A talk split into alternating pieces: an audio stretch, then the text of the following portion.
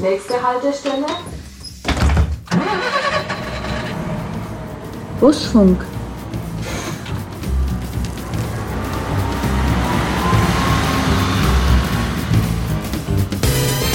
Also es ist schon so, dass ich Bürgermeister bin, weil ich sage, ich kann auch was wirklich anweisen und sagen, das wird jetzt gemacht, das will ich jetzt so. Mensch, die gehen mir jetzt auf den Zerbel. Ich kriege ja Gänsehaut. Allmächt. Jetzt fällt mir's fränkisch leicht. Herzlich willkommen zum neuen Busfunk.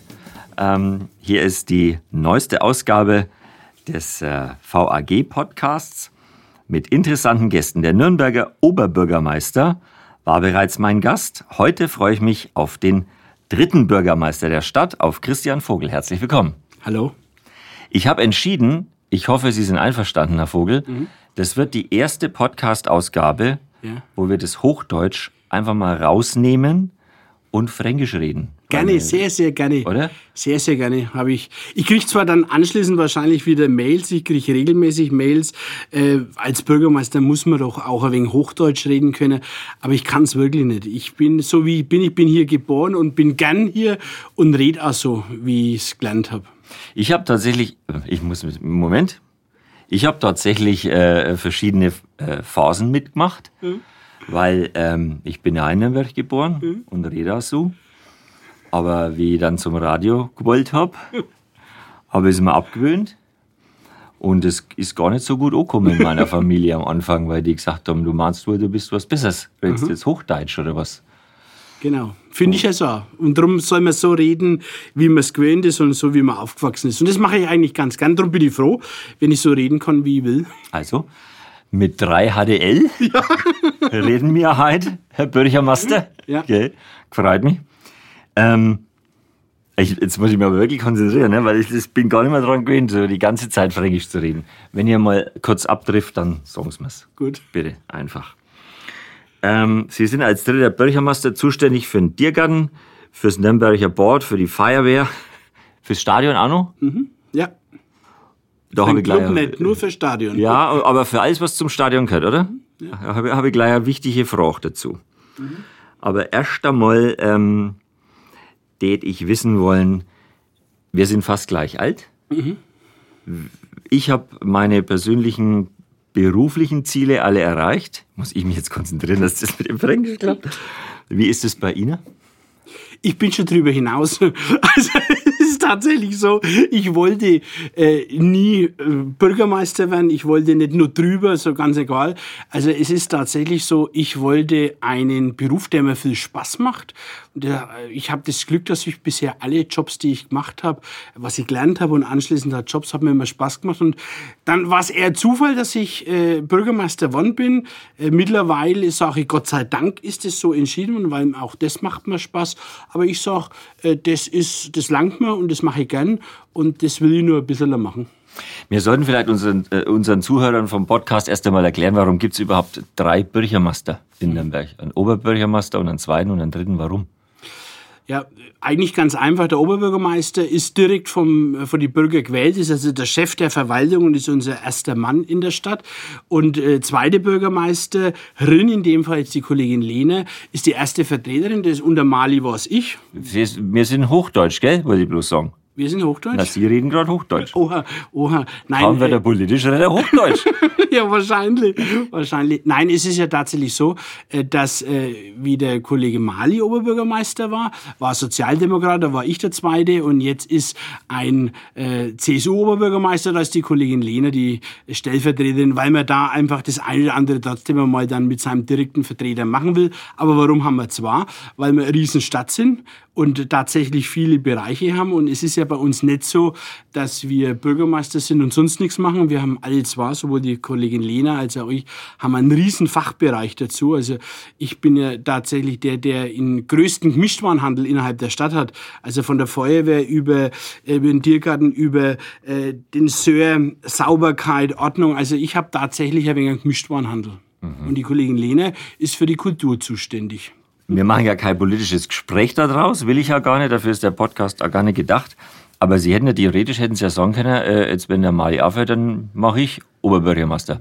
Wollen Sie nicht oder wollen Sie überhaupt nie oder ist das eine Grundsatzeinstellung oder wie ist das? Na, ich, äh, tatsächlich ist es, darum habe ich ja gerade gesagt, mir macht Spaß. Eigentlich bin ich schon drüber hinaus. Ich wollte nicht, äh, tatsächlich nicht, weil ich gesagt habe, ich will ganz nah an den Themen dran sein, die ich jetzt schon gemacht habe. Ich habe viel angefangen, das wollte ich zu Ende machen und darum habe ich ja damals, wie Mali gesagt hat, so Christian, ich höre jetzt auf, war es für mich tatsächlich nicht so, dass ich gesagt habe, so jetzt ist meine große Stunde da, jetzt will ich, sondern ich wollte das bleiben, was ich bin und das ist mir Gott sei Dank gelungen, dass ich Bürgermeister bleiben kann. Sind Sie privat auch so? Also so, dass man sagt, es gibt ja Leute, die streben immer nach mehr und wollen mehr Geld und einen größeren Garten und ein größeres Auto und ein größeres Haus und die werden nie fertig in ihrem ganzen Leben. Wie sind Sie privat? Überhaupt nicht bei mir. Es ist äh, erstens so, ich habe einen ganz kleinen Garten und der lang mehr soll ja gar nicht sein. Und auch da mache ich gar nicht ganz so viel wegen der Zeit. Äh, ich habe kein Auto, also brauche ja kein großes Auto, weil ich keins habe tatsächlich.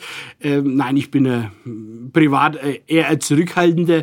Ich, das einzige private Problem ist wahrscheinlich genauso wie im Job, dass ich manchmal ungeduldig bin. Aber dass ich immer nur Stufen mehr will oder nur was dazu brauche, brauche ich nicht, will ich nicht. Eine politische Frage. Mhm. Zur aktuellen Lage, nicht in der Stadt, sondern insgesamt.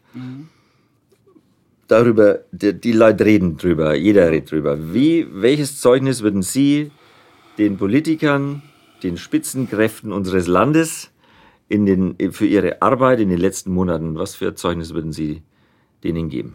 Als Politiker. Na gut, es ist natürlich, jetzt, jetzt bleibe ich beim Fränkischen, dann müsst ihr jetzt einfach sagen, Allmächt. Es ist ähm, sicherlich keine, keine Spitzenleistung. Also sie würden bei mir äh, sicherlich jetzt nicht ein Eins oder ein Zwei im Zeugnis kriegen, weil ich tatsächlich finde, ähm, dass vieles äh, viel zu spät passiert und vieles einfach auch zu, zu zögerlich passiert. Und immer wieder mal machen wir, machen wir nicht. Und äh, jetzt aktuell das Beispiel äh, Kompromiss, die Schulen schließen ab 165, äh, bloß weil man einen Kompromiss braucht hat. Da hat kein Mensch irgendetwas davon, von der Zahl 165. Das ist das, was mir nicht gefällt. Und da ist mir die Partei völlig egal, ob schwarz, ob rot, ob grün. Ich sage, ich hätte mir äh, mehr Konsequenz gewünscht. Und in dem Fall muss ich tatsächlich sagen, glaube ich, wäre die Kanzlerin sogar etwas konsequenter wie manch andere in der Regierung. Und äh, manche haben einfach ein wenig Angst, weil natürlich der Protest äh, größer wird, weil die äh, Sorgen der Menschen größer werden. Die verstehe ich auch, erlebe ich tagtäglich, dass die Sorgen größer werden. Aber ich sage, wir müssen den Menschen die Sorgen nehmen und nicht jetzt mal, nur mal, jetzt machen wir nur Ausgangssperre, die wir in Bayern schon haben, aber jetzt machen wir nur dieses, jetzt machen wir nur jenes. Also ich finde es schade und kann vielleicht auch an der Stelle nur appellieren, tatsächlich bundesweit einheitlich heißt bundesweit einheitlich, nämlich dass wir überall gleich handeln. Das war jetzt das Zeugnis für die Politiker, die, ich sage jetzt mal überspitzt, weit weg sind. Ja, die hocken in Berlin und so. Ähm, was mich stört, ist im Moment, man merkt, jetzt geht der Wahlkampf los, Bundestagswahl, und jetzt wird, äh, jetzt stellen sich, äh, jetzt stellen sich schon die, die Parteien auf. Also jetzt gibt's schon keine Kritik mehr so, sondern jetzt wird schon ganz klar Wahlkampf gemacht. Wenn Sie jetzt sagen, ich würde den Politikern kein gutes Zeugnis ausstellen, sind die weit weg. Was wäre denn jetzt, wenn der Herr König was macht, was Ihnen nicht gefällt? Dann es Persönlich. ganz persönlich. Und das ist auch das Schöne dran. Das äh, glauben mir viele nicht, weil die Frage kriege ich ja öfter. Ich habe mit Mali ein gutes, offenes Verhältnis gehabt und wir haben uns ausgetauscht und waren in manchen Dingen nicht einig. Und genauso ist beim König. Wir haben zwar unterschiedliche Parteibücher und trotzdem tauschen wir zwar uns aus, sind uns in dem einen oder anderen Punkt einig und wo wir uns nicht einig sind, diskutieren wir, bis wir uns womöglich einig sind äh, und einer gibt nach. Aber es ist nicht so, dass der Markus König sagt, so, ich bin der Oberbürgermeister, ich habe entschieden, aus, fertig. Ganz im Gegenteil, er ist auf das Miteinander. Und das schätze ich ja. Tatsächlich schätze ich, äh, wir sind äh, wahrlich nicht immer einer Meinung, aber wir haben ein offenes, gutes Miteinander, wo wir uns auch austauschen und wo wir uns auch gegenseitig sagen, das hat mir jetzt nicht passt. Äh, war für mich ehrlicherweise auch nicht erwartbar. Wir sind jetzt ein Jahr im Amt, er Ober, ich Bürgermeister. Äh, das war äh, so für mich gar nicht erwartbar, weil ich ihn ja vorher auch nicht so nah kannte. Was hätten Sie denn gemacht, wenn es nicht so wäre? wäre wahrscheinlich ähm, nicht ganz so gern früh aufgestanden und ins Büro gegangen. Jetzt ist es so, dass ich sage, naja gut, äh, heute habe ich einen Termin mit dem Oberbürgermeister, naja, das, da werden wir uns schon einig werden. Also äh, das wäre mit Sicherheit nicht ganz so schön gewesen, weil ich schon ein wenig Sorgen gehabt habe. Nach Mali, äh, wie gesagt, wir waren freundschaftlich verbunden. Wie geht's jetzt weiter? Mhm. Aber es läuft, es läuft gut. Und er, und das ist natürlich auch vielleicht der Vorteil, ich bin, jetzt bin ich der Alte, ja. nämlich in der Form, dass ich der Dienstältere bin und er nimmt auch Ratschläge an und sagt, Mensch, äh, da sollte man mal überlegen, ob wir das so machen, da sind wir schon mal auf die Bretter gegangen, lass das einmal lieber sein. Aha. Also das nimmt er schon an.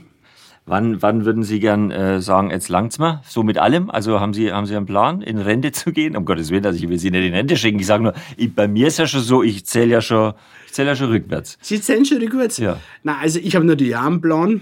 Äh, aber ich will jetzt kann verunsichern und sagen, es gab einmal einen Minister, der hat gesagt, alles, was ich jetzt sage, könnte sie verunsichern. Das will ich natürlich jetzt nicht. Also ich habe natürlich auch einen Plan, aber ob ich nur fünfmal oder gar sechsmal kandidiere, sage ich jetzt noch nicht. Okay, ich glaube, ich weiß, was er sagen wollte, aber das darf jetzt jeder selber raushören, was das für eine Aussage war. Jetzt die Frage zum Stadion. Ja. Und dann hören wir auf mit der Politik, dann reden wir lieber über andere Sachen, die mich wahnsinnig interessieren. Herr Bürgermeister, Franke, Clubfan von der ersten Stunde, wohnhaft in München, fährt welchem Club extra nach Nürnberg, kauft sich Karten, geht ins Stadion und muss ein Latschade Ciabatta Semmel mit drei warmkaltene kreisliche Würst essen. Warum gibt es keine gescheiten Bratwurst im Stadion in einem, in einer knusprigen, in einem knusprigen Weckler? Nicht, um dass ich so frage, aber. Na, aber da bin ich jetzt so froh, dass das so eine Frage ist, wo ich sagen kann, dafür bin ich nicht zuständig. Das, das gehört zum Stadion. Ja, aber das, die Bewirtschaftung macht der ruhmreiche erste FC Nürnberg selber. Da haben wir nichts mitzureden. Wir vermieten dem Club das Stadion als Stadt Nürnberg und wir sind für den Erhalt zuständig, wir sind für die Sauberkeit zuständig. Das machen alles aber wir. Nicht fürs Weckler. Aber nicht fürs Weckler. Und ähm, ich sage äh, aber durchaus, da sind wir uns tatsächlich einig, ähm, das Essen könnte manchmal schon besser sein. Ja. Nein, man schämt sich ich bin ja äh, leidenschaftlicher Klubberer und es gibt wenig Momente, äh, wo ich so traurig bin wie beim Club. Also ich, ich habe auch schon die eine oder andere Träne vergossen, wie ich am Club. Aber äh, unabhängig jetzt von den Bratwurst, die Bewirtschaftung ist manchmal schon Jetzt kriege ich wahrscheinlich meinen Ampfiff, aber das sage ich trotzdem. Ich auch. Mir geht es ja gar nicht darum. Es gibt sicherlich ja Leute, die sagen, wieso, das schmeckt doch, es passt doch, ist ja in Ordnung. Aber wenn man als Franke, ich habe jetzt einen Spätzle dabei aus Stuttgart und sage, hopp, wir gehen zum Club und dann sagt er, was esst ihr? Esst ne? Drei im Weggler. Und dann präsentierst du so ein Latscher das Ding da. Ja. Aber da sind wir uns ja einig. Da sind wir uns einig. Es sind ja im, die Masten sind ja gar keine Grillwürste, sondern das sind ja Brühwürste. Brühwürste, die tatsächlich erst gebrüht werden und bloß nur wegen schwarz gemacht werden auf dem Grill. Alles andere. Das ist das Problem, alles schnell gemo. Also, haben wir das Thema durch. Aber ich weiß nicht. Vor 20 Minuten Podcast haben wir 10 Minuten über die Bratwurst im Stadion geredet. Aber ist in Ordnung. Es war wichtig. Ja, finde find ich ja. Muss einmal gesagt werden. Wissen Sie, wie viel Bratwurst das in Nürnberg tagtäglich gefertigt werden? Gefertigt oder gegessen werden? Gefertigt werden. Ne, wenn wir die alle essen müssen, dann könnten wir einpacken, dann täten wir kugelrund werden. Nur schlimmer wie jetzt schon, aber. Oh, ich kann so schlecht schätzen, aber ich sage jetzt einmal. Gefertigt. Gefertigt werden, ja. Fünf Millionen super, super Schätzung, wirklich super Schätzung. Also das sagen nämlich die wenigsten, aber wir sind tatsächlich statistisch gesehen, wenn jetzt nicht Corona, werden die ganze vergessen, aber statistisch gesehen sind wir bei rund 6 Millionen Bratwurststäden doch. Kleine. Kleine, Nürnberger. Ja. Aber es sind ja bekanntlich die gesündesten überhaupt. Die haben den wenigsten Fett und die wenigsten Kalorien. Dass so klar sind, verraten wir nicht. ja, gut, die gibt es ja überall. Ja. Ich, ich persönlich esse natürlich die großen fränkischen Würste dann lieber, weil die gibt es eben nicht überall. So ist es ja. Da muss ich in München am Viktualienmarkt und da kosten sie sechsfache, was in, in Nürnberg beim mhm. guten Metzger kosten. So, jetzt lassen wir aber die Bratwurst. Jetzt habe ich nur Nachfrage und dann habe ich alles durch. Ja. über mein Nürnberg, über meine Stadt. Wie geht's meinem Natzger? Dem geht's gut dem geht's gut. Es ist nach wie vor unser Bad, wo, wo seine besonderen Fans hat. Das ist das Bad, wo ich immer sage, brrr, eiskalt. Aber das ist ja auch was, was die Leute wollen und was die Leute mögen. Aber das äh, ist nach wie vor absolut im Trend. Leider Gottes so im Moment. Ja, das Naturgartenbad ist das in, mhm. in Nürnberg. Ein Stegen, ne? So ein Stegen, ja. Ein Stegen, das war mal. Sie haben jetzt befürchtet, ich weiß nicht, was das Natzker ist. Ne? Und dann, er hat einen ganz kleinen Moment, hat er so ein wenig so geschaut, er mir gedacht er weiß es nicht, er weiß es nicht. Aber dann hat er ganz souverän reagiert, er weiß es leider doch. Ist ein Natzker, ist ein Naturgartenbad. Ist mein Lieblingsbad in Nürnberg, aber da hat jeder seins. Das größte Problem am Naturgartenbad ist nicht das Bad, sondern das, dass wir natürlich mitten in der Wohngegend sind und es halt leider Gottes viel zu viele Gäste gibt, die äh, ins Bad mit dem Auto fahren müssen ja, und da uns immer. alles zuparken. Immer, das ist ein wenig unangenehm, aber ansonsten ist es natürlich wirklich ein naturbelassenes, schönes, wunderschönes Bad. Ja, tatsächlich. Also ich gehe auch mal wieder, wenn es irgendwann einmal wieder aufmacht, alles dann gehe ich ins, da muss ich doch noch eine Frage stellen, wenn wir die Bäder sind, wie geht es im Volksbad?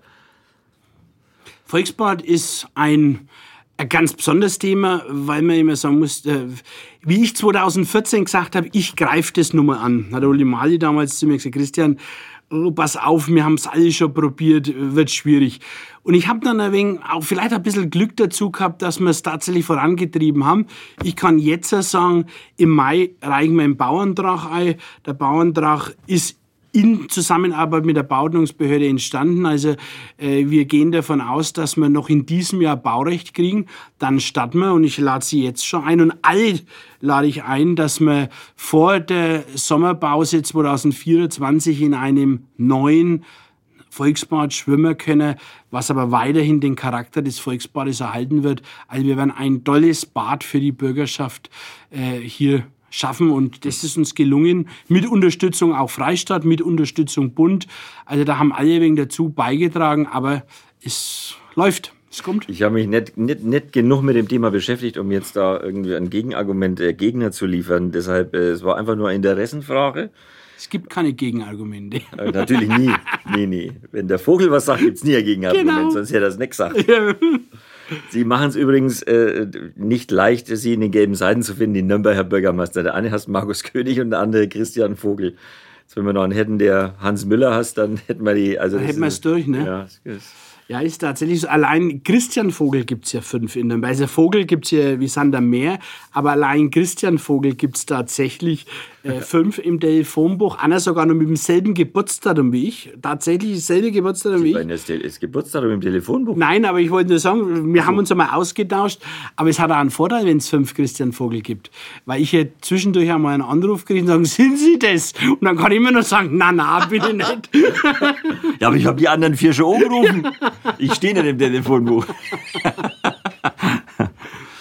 so, jetzt reden wir über den Menschen, Christian Vogel, nicht über einen Politiker. Mhm. Sie, sind, Sie haben einen grünen Daumen. Ja. Sie sind, den, Sie, haben, also Sie sind der Natur sehr, sehr zugetan. Ja. Wie äußert sich das? Ich habe, ich, dazu möchte ich mich bedanken. Ich habe ein Glas Honig geschenkt vom Herrn Vogel persönlich, wie sagt man beim Honig geschleudert? Nee, wie sagt man Geschleudert, ja. Geschleudert, geschleudert ne? ja. Fast wirklich so. Ein frisch geschleudertes Glas Honig gekriegt. Da gibt es nur 80 Stück im Jahr. Mhm. Die verschenkt er immer. Einer kriegt dieses Jahr keins, weil das habe jetzt ich kriegt, das tut mir leid. Also, es sind nicht immer dieselben 80. Ach so. Es sind nicht immer die gleichen 80. Ich, man muss ja irgendwas variieren, man braucht ja da, neue Freunde. Da, da brauche ich ja kein schlechtes Gewissen haben. Ich habe jetzt gedacht, jetzt muss ich einen Honig kaufen, will ich ja, nein. nein. Nicht, also gut, dann vielen herzlichen Dank. Ähm, Sie machen Honig, was machen Sie noch? Also was, wie äußert sich das? Na, das Natur ist für mich äh, wahnsinnig entspannend. Also ich bin wirklich gern draußen, A, in meinem Glangattler. Ich habe ja wirklich nur Glanzgattler, aber das ist schon für mich Naturerholung pur. Aber ich äh, wohne im Norden von Nürnberg, da am Marienbergpark, da kann man sich wirklich erholen. Und das äh, genieße ich. Ich gehe aber in die Fränkischen aus. Also für mich ist das tatsächlich ganz wichtig und äh, weil es einfach für mich draußen sein und bei den vielen Terminen und vielen Diskussionen, wo ich habe, ist es einfach für mich was Besonderes, wenn ich selber ein paar Pflanzen ziehen kann, wenn ich die Pflanzen pflegen kann, aber mich einfach, einfach nur draußen aufhalten kann. In der wenigen Zeit, das muss ich mir wieder dazu sagen, aber das ist ein selbstgewähltes Schicksal, darum beschwere ich mich auch nicht. Und äh, kann man da immer die Grenze ziehen zwischen äh, privat und geschäftlich oder ähm, haben dann Naturthemen und solche Sachen in der Politik eine größere Chance, wenn, der, wenn sich der Vogel drum kümmert? Ja, ganz kann man die Grenze nicht ziehen. Es ist tatsächlich so, meine Mitarbeiter sind manchmal schon, wenn jetzt ist er wieder draußen, dann fotografiert er wieder alles und dann äh, äh, nervt er uns so nach dem Motto damit, weil ich natürlich schon dann auch Fotos machen und sage, warum ist das jetzt so oder warum ist es so? Also äh, ganz trennen kann man es nicht. Obwohl ich daheim dann schon an meinen Anschluss kriege und sage, jetzt hör halt auf, mach nicht schon wieder Fotos, denk an deine Leute. Äh, und, aber das, das kann man nicht ganz rausnehmen. Ich bin jemand, auch wenn ich mal in einer anderen Stadt bin, ob das Urlaub ist oder dienstlich, wenn ich da was sehe, was ich ganz toll finde, dann äh, rede ich schon mit meinen Mitarbeitern und sage, Mensch, wäre das nicht auch was für uns? Könnte man das nicht? Was war das zum Beispiel? Nur ein Beispiel, muss ja nicht aktuell sein, kann ja, ja was ja. sein. Aber was, was haben Sie mal fotografiert oder was haben Sie in Nürnberg fotografiert, wo Sie gesagt haben, da müssen wir was machen, das gefällt mir nicht? Also es ist tatsächlich äh, relativ häufig das Thema Sauberkeit, Müll. Äh, die fotografiere ich also wirklich schon und sage also, Leute, das, da müssen wir jetzt reagieren, da muss ein zusätzlicher Abfalleimer her. Äh, und genauso war es tatsächlich auch, dass ich in einer anderen Grünanlage, damals in, das war in Essen, äh, wirklich äh, toll eingehauste Müllcontainer in der Grünanlage gesehen habe. Und da war ich so begeistert, dass ich gesagt habe, das will ich auch in unseren. Und am Anfang hat mein, haben meine Mitarbeiter gesagt, na bitte nicht, bitte nicht und es geht doch nicht. Und mittlerweile, und das ist das, was mir am Schluss jetzt freut, wir haben es umgesetzt und mittlerweile sagen sie, Mensch, das war ganz in Ordnung, das sieht sauberer aus, das Ganze. Also es ist schon ähm, ein Win-Win, sage ich immer wieder. Jetzt, wenn sich das weiterentwickelt und es wird immer mehr und Sie kriegen einen immer grüneren Daumen, müssen Sie da nicht aus dem roten Parteibuch ein grünes Parteibuch machen? Mir geht es ja ums Grüne, also um, nicht um die grüne Politik, sondern mir geht es um das grüne Leben und da, äh, glaube ich, bin ich in der SPD besser aufgekommen. Ne, muss ich nochmal nachhaken. Mhm jetzt unabhängig, könnten Sie sich vorstellen, wenn sich die politische Landschaft total verändert und alles äh, so und es wird immer wird immer undurchsichtiger. Wir haben ja auch völlig offene politische Situation irgendwie so, ähm, die Partei zu wechseln. Nein. Also ich gehöre ja trotz meiner jugendlichen Alters schon zu den Alten in der SPD. Ich bin also tatsächlich schon 30 Jahre in der SPD. Das denkt man gar nicht, aber ich bin wirklich schon so lange dabei und mir gefällt manches nicht. Und mir, ich, mich nervt ich sage, Mensch, muss das jetzt sein, was meine Sozis da machen. Und am Schluss kann ich aber immer zu denen sagen, es muss unterm Strich zählen. Und wenn ich abwäge und sage, äh, wer ist die Partei, die für die Menschen am meisten tun, dann bleibe ich nach wie vor bei meiner Überzeugung, das ist die Sozialdemokratie in verschiedensten Belangen, obwohl nicht immer alles funktioniert. Und aber ich äh, sage, ich bin ein Mehrheitsmensch und die Mehrheit ist äh, sozialdemokratisch, wo ich innerlich drin habe.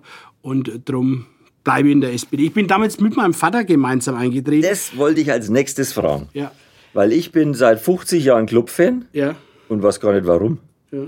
Also, weil ich, mich hat nie einer gefragt und ich habe mir nie Gedanken darüber gemacht. Also ich bin aufgewachsen und bin mit meinem Vater ins Stadion und das war halt der Club. Wir sind Klubberer. Und trotzdem habe ich äh, den Friseur äh, damals mit fünf oder sechs Jahren gefragt, ob ich das große Plakat von Karl-Heinz Rummenigge mit der Weller-Werbung, wenn er es nicht mehr braucht, vielleicht haben kann.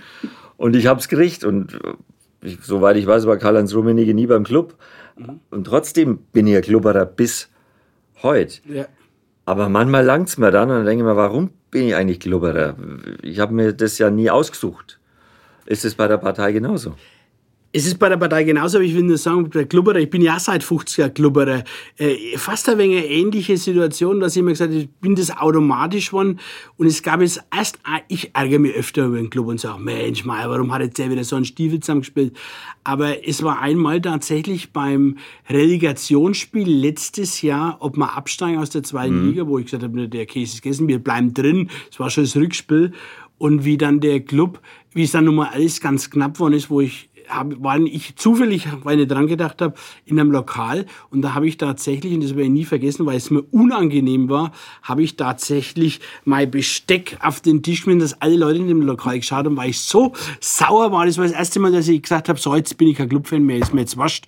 Aber bei der Partei ist es ähnlich, da sage ich ja manchmal, Mensch, die gehen mir jetzt auf den Zerbel, äh, das kann doch wohl nicht sein. Und dann denken wir Mensch, du, was haben die alles gemacht und was hast du alles vor? Und dann denke ich mir schon, wir Nein. sind eine Gemeinschaft und ich bin tatsächlich ein wenig vom Innersten. Ich bin kein, äh, keiner, der sagt, äh, kann Teufel komm raus, äh, Sozi, Sozi, Sozi. Aber ich bin einer, der sagt, die Ideen der Sozialdemokratie sind das, was mich nach wie vor überzeugen. Und darum könnte ich mir einen Parteiwechsel nicht einmal ansatzweise vorstellen. Äh, die Politik an sich, jetzt unabhängig von der Partei, mhm. die Politik an sich will ja immer das Bestmögliche für die Gesellschaft, aber eben nicht für 100 Prozent, weil das geht nicht. Wir haben die Situation, dass wir für die Mehrheit der Bevölkerung wollen wir das Bestmögliche rausholen, egal welche politische Fakultät. Mhm. Und es sieht aber die andere Seite nicht so. Die andere Seite, die jetzt das ganz anders wollen, die sagen, ja, die Politiker wieder, die machen doch, die machen doch nichts für uns. Mhm. Aber dass wir für die Mehrheit wirklich was Vernünftiges machen, das wird tatsächlich äh, da, im Moment nicht so gesehen. Und das ist das, wo mich manchmal schon auch ein bisschen wurmt, wenn man dann so das, äh, das erlebt, wie man, wenn man Angriff kriegt, man macht für zehn Leute was Gutes, die sagen aber nichts, weil es so selbstverständlich ist und für einen was Schlechtes und der haust dann natürlich ab wie ein Verrückter. Ist es nicht insgesamt so, dass im Moment so die, die Motzer und die, die, die, die Schwarzseher und die, die, die, dass die so laut sind? Klar. Und die, die, die große Masse die sich an die Regeln hält und die versucht, das Beste draus zu machen und die ganzen Eltern, die die Verantwortung ihren Kindern gegenüber haben und so weiter und sich dem stellen und so, die machen das so ganz selbstverständlich, genau weil so. sie gar nicht drüber reden, weil sie sagen, wir müssen da jetzt durch. Genau so ist Aber es. die ja. anderen werden so laut. Ja. Die dauernden Motzer und die alles, äh, die sind so, man hat das Gefühl, es gibt da, alle sind so, dabei stimmt es gar nicht. Ja, aber genau so ist es. Die, das ist ja nur eine ganz kleine Gruppe, aber die kleine Gruppe wird immer lauter und immer nur für sich auch. Das ist ja das Problem. Mein Leitspruch war immer, das Miteinander pflegen, das Miteinander und für alle gemeinsam die bestmöglichen Erfolge rausholen und nicht für den Einzelnen. Mobilität. Ja. Wie bewegen Sie sich fort, Herr Vogel? Wie bewege ich mich fort? Relativ viel zu Fuß, äh, privat etliches mit dem Fahrrad. In die Arbeit? Nein. Ich habe tatsächlich äh, das äh, Riesenglück, muss man wirklich sagen, dass ich einen Fahrer habe. Also ich wäre von daheim abgeholt und wäre ins Büro gebracht und wäre auch wieder heimgebracht. Aber schlicht und ergreifend auch deshalb, äh, wo viele sagen, der ist ja her, der mag gefahren werden es ist wirklich so, dass ich mit dem Moment, wo ich ins Auto einsteige, mache ich Postmappen und äh, bereite mich auf Termine vor. Das können Sie doch im Bus wunderbar machen. Ja, können Was glauben Sie, wie Sie Ihre Postmappen lesen können im Bus? Ja, klar. Na also? Und dann kann man der über die Schulter schauen. Ich habe ja auch ein vertrauliches. Ach, da machen wir einen Vorhänger hin.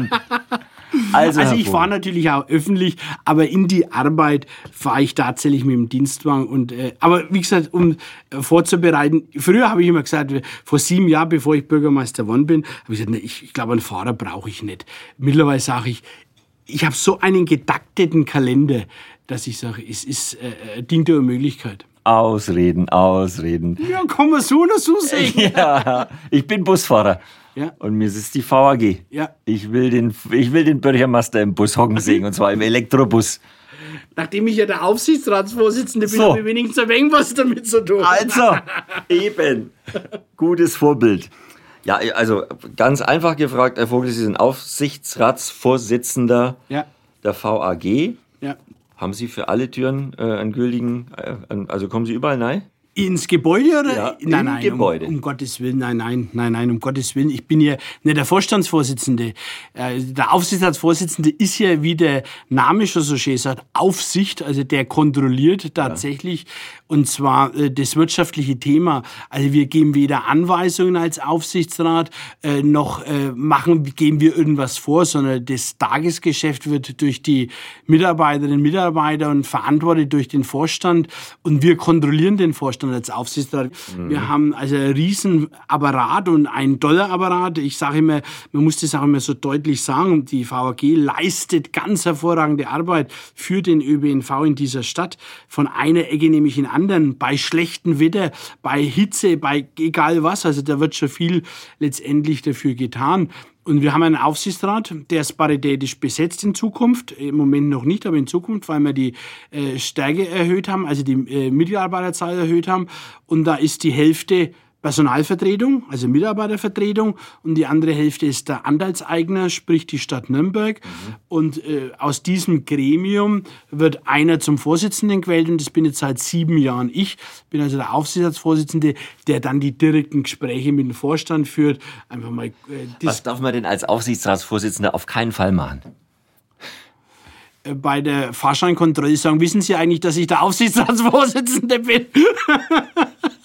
Dem ist nicht so, sondern es ist, ich bin ein ganz normaler äh, Nutzer des ÖBNV und äh, kontrolliere in der Eigenschaft als Aufsichtsrat einfach die wirtschaftlichen Belange, die strategische Ausrichtung der VAG. Aber ich steige nicht ein und äh, kontrolliere, ob der Busfahrer das richtig macht. Also das geht mir alles überhaupt nichts an. Ich frage deshalb, ich bin nervös, ich bin Busfahrer. Ja, ja. Nein, das ist ja mein Chef sozusagen. Also. So und zu sagen, ja, genau. Nein, aber ich kann Ihnen sagen, Busfahrer müssen von mir keine Angst haben. Ich kontrolliere weder, noch äh, ist es tatsächlich so, dass ich da besonderes Augenmerk drauf habe. Obwohl ich natürlich viele Briefe kriege. Nicht das Lob für den Straßenbahnfahrer, für den Busfahrer, für die U-Bahn, sondern der Aufsichtsratsvorsitzende kriegt dann die Beschwerdebriefe. Ähm, die schreiben jetzt an Sie, weil da steht drin, Sie können es machen.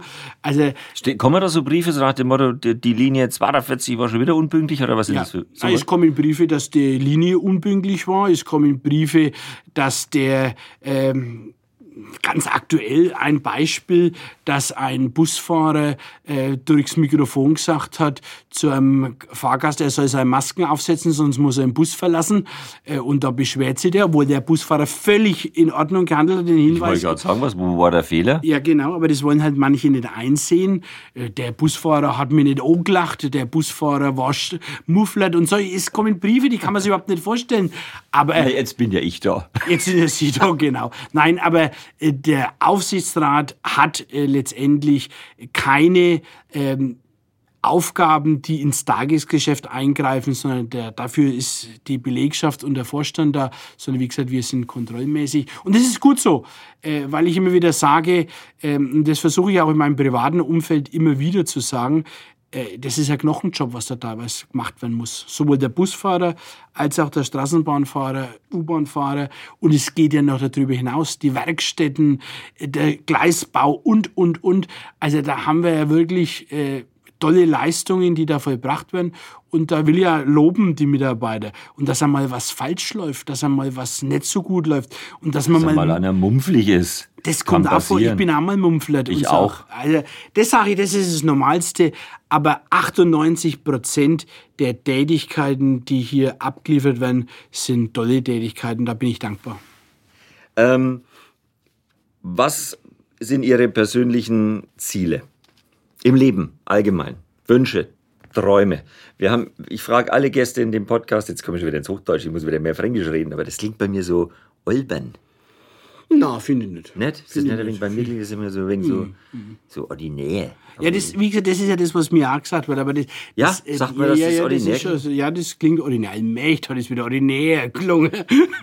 Na, aber ich finde, das ist halt so. Ähm, und ich bin jetzt froh, dass ich heute einmal so wirklich mich überhaupt nicht äh, verstellen muss. Ich habe ja heute schon einen Münchner Radiosender äh, Interview gegeben. Der hat tatsächlich gesagt, er hat mich jetzt nicht verstanden. Für welchem Thema?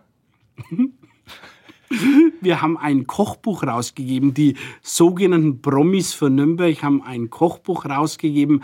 Allmächt schmeckt es gut, ist die Überschrift.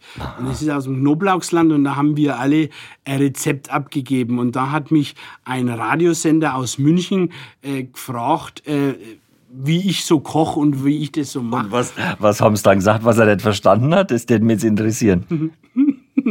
Ich habe ganz einfach, eigentlich ganz einfach, ich habe gesagt, da mähen sie die Zwiebeln obraten und dann schmeißen sie die Kartoffeln dazu rein und dann ist das erledigt. Und die Kartoffeln hat er nicht verstanden, weil ich die so, die Kartoffeln, Also bitte. ja, ehrlich. Bodagen, das wäre hart gewesen. Bodagen habe ich nicht gesagt, ich habe Kartoffeln gesagt. ja, aber wenn er Bodagen nicht verstanden hat, das, das hätte er noch gelten lassen. Aber Kartoffeln, was kann man da nicht verstehen? Er hat es nicht verstanden. Was war denn das für ein Sender? Hoffentlich nicht meiner. Nein, ich wollte jetzt gerade sagen, ihrer war es nicht. Jetzt gestehe, mir war er ehrlicherweise gar nicht bekannt. Äh, darf man das jetzt da sagen? Wieso nicht? Radio Arabella. Frei. Arabella, das ist doch, also, wenn er Franke am Radiosender Interview gibt, dann doch Arabella. Mit 4 HDL. Radio Arabella, ja. Also es war nicht das Gespräch. Ja. Naja, der hat ja nichts verstanden, freilich war das nett. Das Nein, ich wollte äh, fragen, was Ihre persönlichen Wünsche, Träume, Vorstellungen sind. Der Podcast geht ein bisschen auch immer, aber Sie sind ein lustiger Mensch. Sie machen, nicht den. Sie machen Ja. nicht den Eindruck, als wären Sie ein äh, verknöcherter, trauriger Politiker, der so lange hockt, bis man sagt, so, jetzt Vogel, gehen wir. Aber was, was, was, was, geistert da hinten im Kopf rum, wo man sagt, so, das mache ich mal, wenn? So. Ja. Also tatsächlich, Träume sind äh, definitiv und ohne Wenn und Aber, ähm, ist nun mal noch mehr, wo ich schon viel gesehen habe von der Welt, aber tatsächlich noch mehr von der Welt zu sehen. Ich will also noch mehr erleben in der Welt. Also nicht nur, ich bin ein wahnsinniger Städte-Fan und ähm, aber darüber hinaus will ich natürlich nur was sehen. Also das ist tatsächlich zu den Träumen. Also ich will, Namibia zum Beispiel so ein Bereich, wo ich unbedingt einmal erleben will. Da habe ich schon viel drüber gelesen. Das ist was, was ich äh, erleben will. Ich habe vor zwei Jahren Afrika das erste Mal erlebt, war ich vorher noch nie.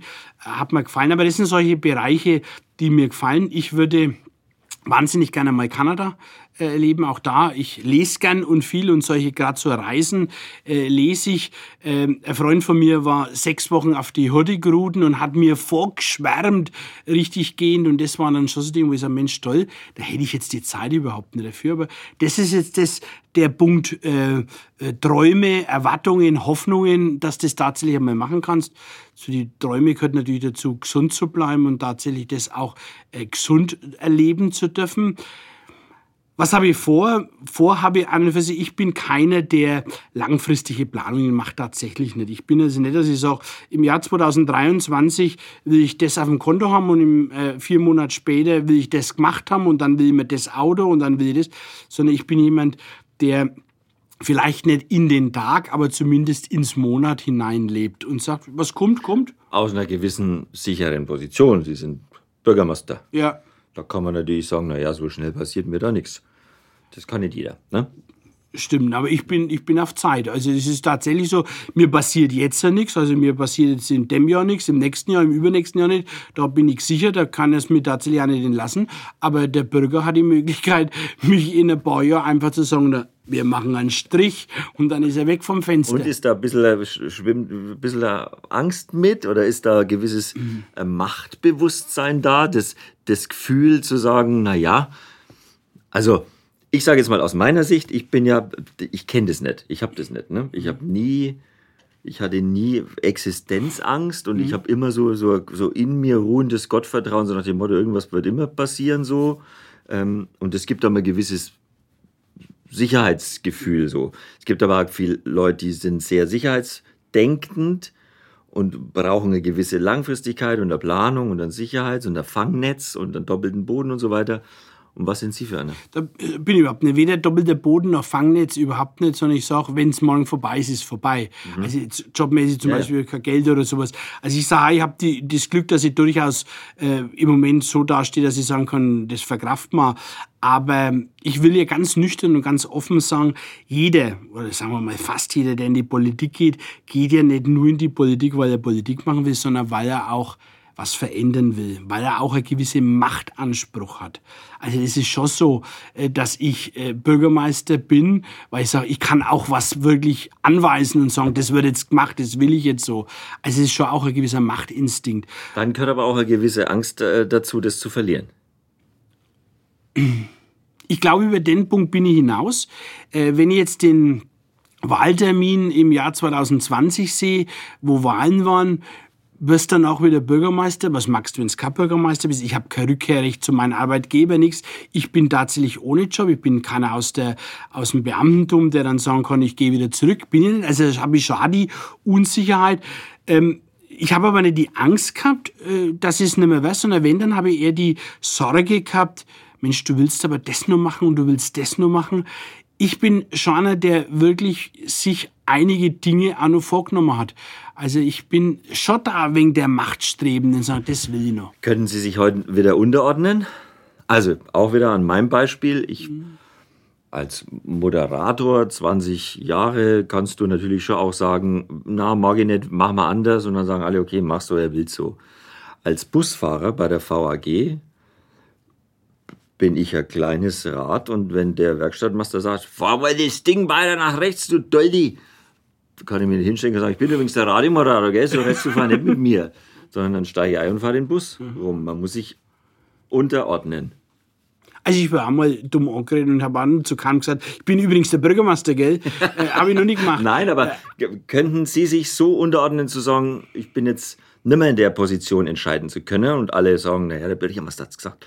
Sondern da wieder unten zu stehen und zu sagen, jawohl, mache ich, aber wenn es vielleicht gar nicht ich sage jetzt einmal, ja, natürlich äh, habe ich jetzt die Situation nicht, aber ich äh, ist ja nicht so, dass ich im Privaten der Entscheidungsführer bin, sondern da bin ich eher der Zurückhaltende und äh, mache. Das ist aber oft so. Ja. Also die, die im Job äh, die Hosen anhaben, sagen dann privat, mach du das, ich muss den ganzen Tag entscheiden. Ja, genau. Also ich glaube schon, dass ich mir ja im, im Job wieder unterordnen kann. Ich sage ja immer, wenn ich immer nicht mehr Bürgermeister bin, dann würde ich so wahnsinnig gern ganz einfacher Standesbeamter werden, weil mir das so viel Freude macht. Standesbeamter. Ich sage aber unserer Leiterin vom Standesamt immer, ich möchte halt kein normaler Standesbeamter sein. Ich möchte halt nur die Trauungen machen, weil ich die so gern mache. Als Bürgermeister Bayern hat er das Sonderrecht. In Bayern dürfen ja die Bürgermeister Trauungen vornehmen. Und ich sage, ich habe heute eine gehabt, heute früh. Und das ist eigentlich mit der Traumjob, was man machen kann, wenn man zwei in den Hafen der Ehe begleiten kann und den es so richtig anschaut. Und ich habe für mich immer festgestellt, wenn die Mutter oder die Schwiegermutter heult, dann habe ich es richtig gemacht mit meiner Traurede. Dann bin ich genau in, habe ich es richtig gemacht. Und wer bereitet die, die Traurede vor? Mache ich alles selber. Das ist tatsächlich was, was ich, wo ich Wert drauf lege. Ich mache übrigens meine ganzen Reden selber. Also ob ich gestern eine, eine Trauerfeier gehabt, die mache ich selber und mache heute eine Trauung. Ich muss aufpassen, dass ich es nicht verwechsel, aber ja. das gelingt Na, aber Also das ist, ähm, das ist ja, also wenn man es gescheit machen will, ja ist das, kostet das auch Zeit. Ich mache immer ein Trauvorgespräch mhm. und dann will ich irgendwas wissen, wo habt ihr euch das erste Mal geküsst, wo habt ihr euch kennengelernt und ich sage immer zu allen meinen Brautpaaren, alles, was ihr mir sagt, wird öffentlich, also überlegt euch genau, was mhm. er mir sagt. Und schon mal einen Namen verwechselt? Bei meiner allerersten Trauung. Gell? Das passiert nämlich jedem, was ist passiert? Bei meiner allerersten Trauung habe ich einen Vornamen verwechselt. Und ich weiß nicht warum. Auf meinem ganzen Konzept ist, auf dem ganzen Konzept ist der falsche Vorname gestanden. Und ich habe das in, in der ganzen Trauung durchgezogen, den falschen Vornamen. Und erst zum Schluss haben die mir gesagt, dass das der falsche Vorname war. Und ich habe das so richtig leidenschaftlich durchgezogen. Und das Problem an der ganzen Geschichte, jetzt, ein paar Jahre später, kann man drüber lachen kann man sagen, dass ausgerechnet dem Bräutigam sei Ex-Freunde sogar Nein! Oh, ich krieg. Ich kriege ja Gänsehaut. Ich hab's aber nicht gewusst. Allmächtig, allmächt. Jetzt fällt mir's geschleicht. Das gibt's ja nicht allmächtig. das war die allererste Trauung. Da ist mir sowieso nervös. Und hat die neue Frau das gewusst, dass die Exokassen? Ja, freilich. freilich. Aber ich muss sagen. Und wie war das Feedback-Gespräch dann? Äh, die, die hat es die hat's mit Humor genommen. Am Anfang hat es mir wegen mit, äh, mit, wirklich mit schiefen Augen angeschaut, aber am Schluss, die hat gemerkt, dass es unabsichtlich war. Es war wirklich einfach ein Fehler. Den ich weiß nicht, ja nicht sechsmal. Da ist leider in dem Moment ein Fehler passiert, ja. aber peinlicher. Peinlicher. Es war gleich die erste. Und ich habe mir, oh Gott, oh Gott, oh Gott, das fängt das schon gut an. Zwischenzeitlich habe ich, ich mache im Jahr so zehn Trauungen, mhm. acht bis zehn, sage ich jetzt mal. Und nachdem ich sieben Jahre im Amt bin, kann man sich ausrechnen, wie viel das ich schon habe. Den hundertsten Hundertjährigen habe ich gehabt, bei den Trauungen ist nur nicht ganz so viel. Ein herrlich unperfekter Bürgermeister, Herr Vogel, das hat mich sehr gefreut. Gern. Ähm, wünsche Ihnen alles Gute. Nochmal vielen Dank für den Honig. Gerne. Fahren Sie mehr Bus, weniger Dienstwagen und äh, zur Not bauen wir einen Vorhängler hin. Ja, wunderbar. Ja? Vielen herzlichen Dank, hat mich sehr gefreut. Danke. Alles Gute. Danke. Bis zum nächsten Mal beim Busfunk.